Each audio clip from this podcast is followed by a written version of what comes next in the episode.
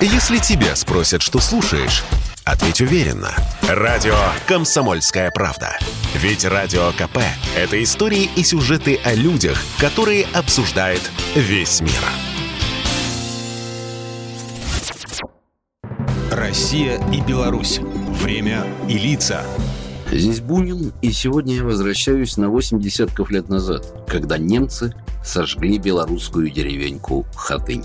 Сегодня на карте Беларуси такого населенного пункта в Логойском районе Минской области нет. Но про Хатынь знает, пожалуй, весь мир. В тот день недалеко от Хатыни партизанами была обстреляна автоколонна фашистов, и в результате нападения убили двух солдат и одного немецкого офицера Ханса Вельке. Он был знаменит, лучше всех толкал ядро на Олимпиаде и даже был лично знаком с Гитлером. И уже через несколько часов немецкие военно-полицейские батальоны из предателей-коллаборантов, которым командовал бывший польский майор Смовский и спецподразделение СС Дирливангер, окружили деревню. Они согнали всех жителей в сарай, доски обложили соломой, облили бензином и подожгли.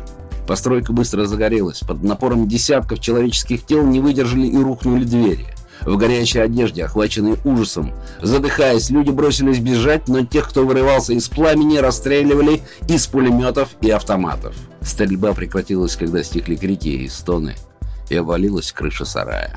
149 человек, из которых 75 дети, были убиты.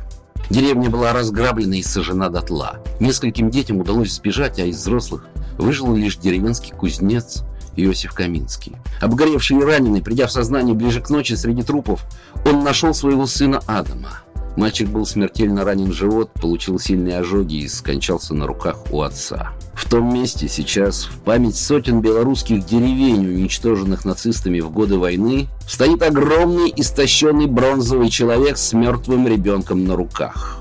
Истощенный, но не покоренный. Это и есть кузнец Каминский со своим убитым сыном.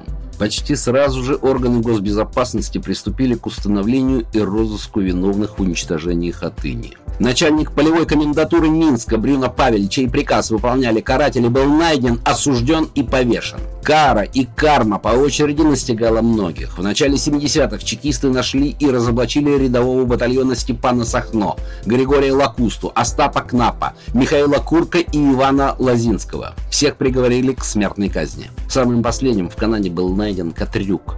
Семь лет назад Канада окончательно отказала России в его выдаче, но почти сразу же немецкий прихвостень помер. А память о сожженных в Хатыне жива. Круглый год в мемориальном комплексе Хатыни живые цветы. Люди приезжают помолчать, поклониться и вспомнить. Тех, кто погиб в белорусской деревне, которой сегодня нет ни на одной карте. Программа произведена по заказу телерадиовещательной организации Союзного государства. Россия и Беларусь. Время и лица.